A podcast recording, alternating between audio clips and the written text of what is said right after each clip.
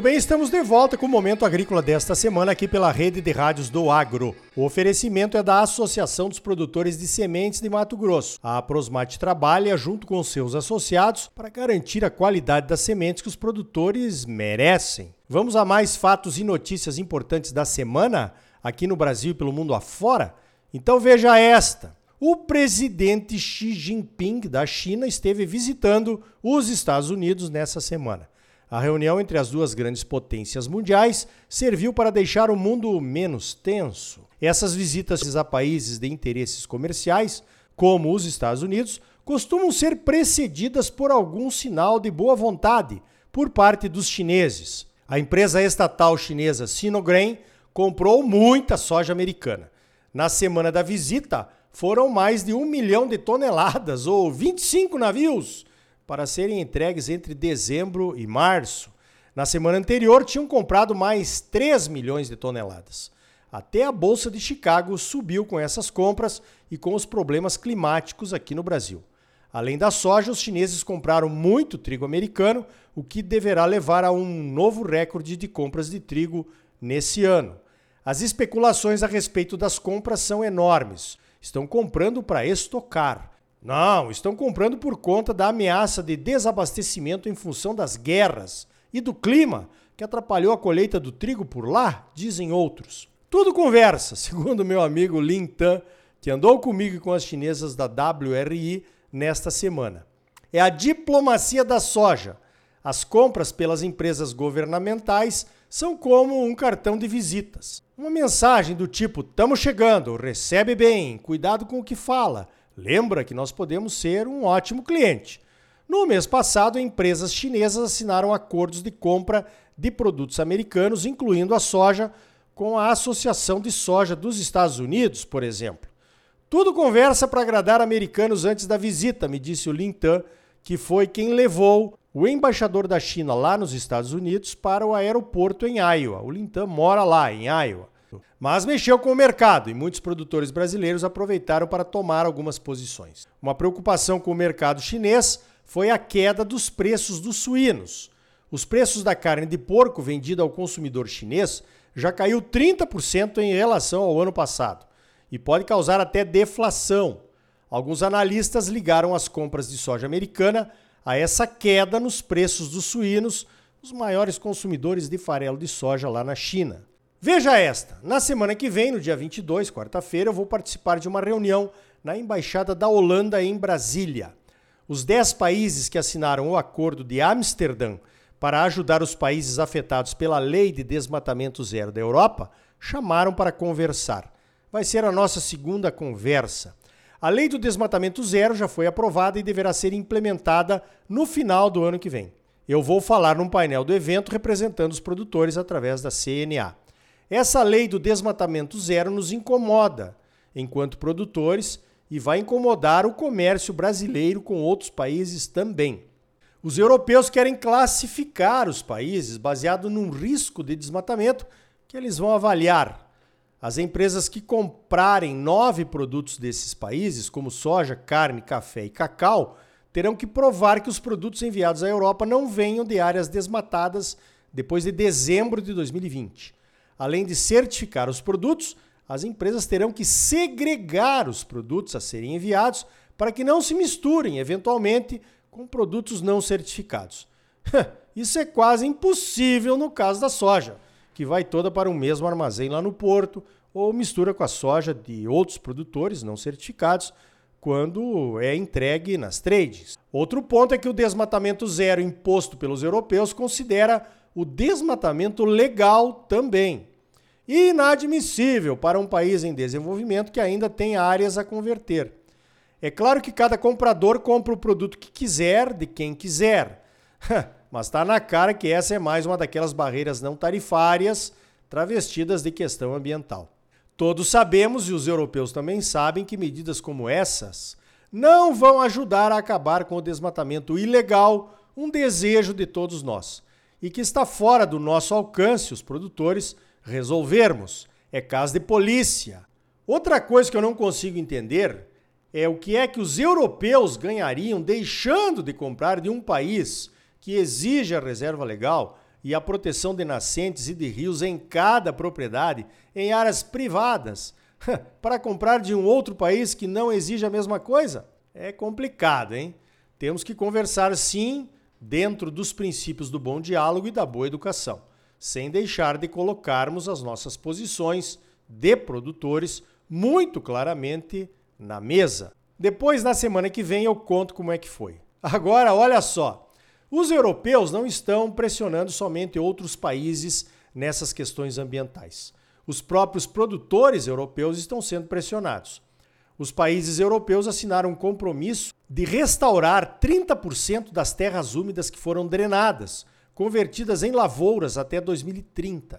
Agora, com a chegada ao poder de partidos de direita em alguns países, justamente contra esses abusos aí de implantação de políticas ambientais duvidosas, como aconteceu na Holanda, os políticos deram um passo para trás. A conversão dessas áreas úmidas, que era obrigatória, passou a ser voluntária.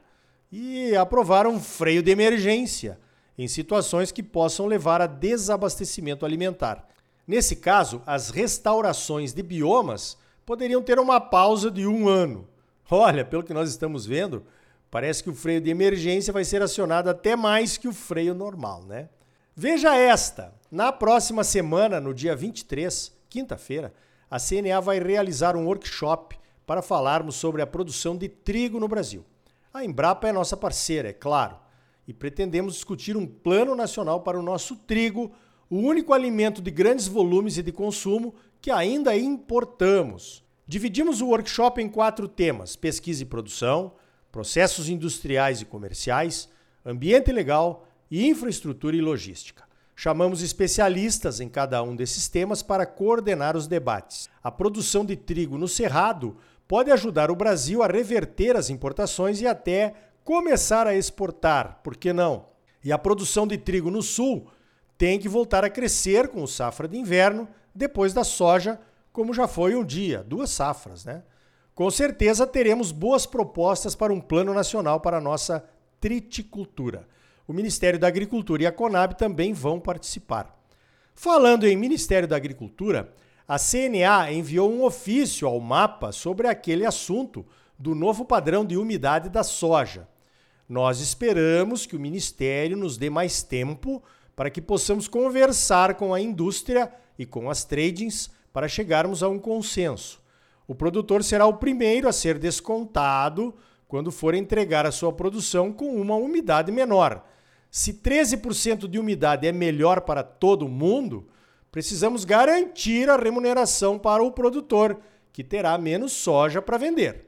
Se não chegarmos a um bom acordo, que o padrão de umidade fique em 14% então, como sempre foi. A CNA vai começar conversando com as cooperativas. Porque as cooperativas têm dono, né?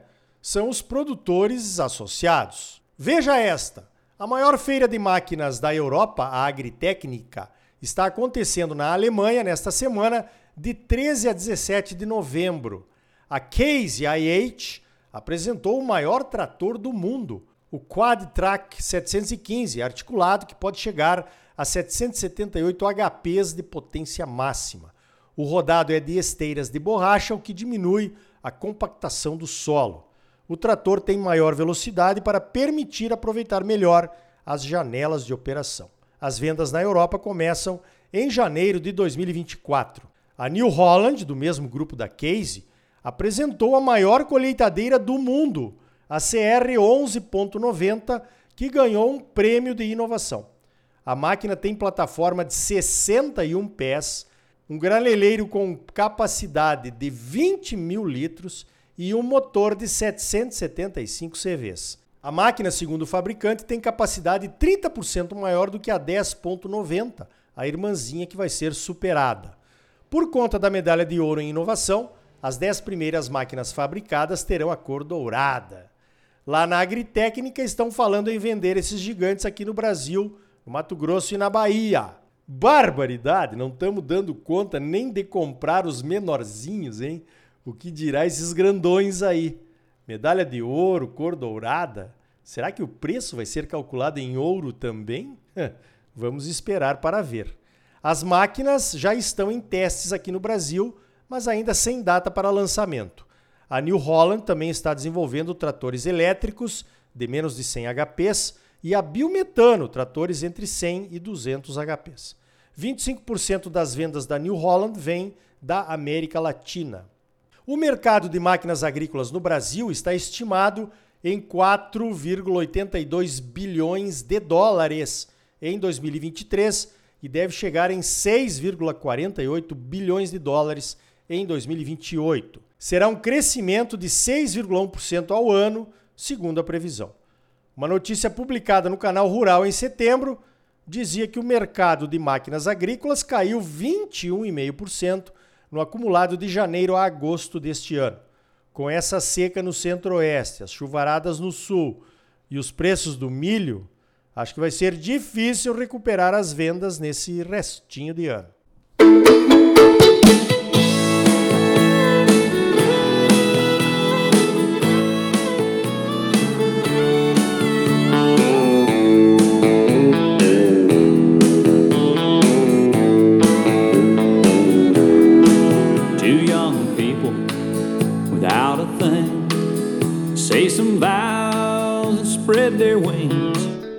Tá aí. No próximo bloco, a Fundação Rio Verde já está preparando o Show Safra 2024. E ainda hoje, que oportunidades os sistemas integrados de produção podem trazer para produtores em tempos de seca no plantio de soja? A Associação dos Produtores de Sementes de Mato Grosso, a Aprosmate, trabalha junto com seus associados para garantir a qualidade das sementes que você exige e merece. Just like an old-fashioned storybook rhyme, living on love. Não saia daí, voltamos já com mais momento agrícola para você. Fique com o Alan Jackson e o clássico da música country americana, Living on Love. Living on love,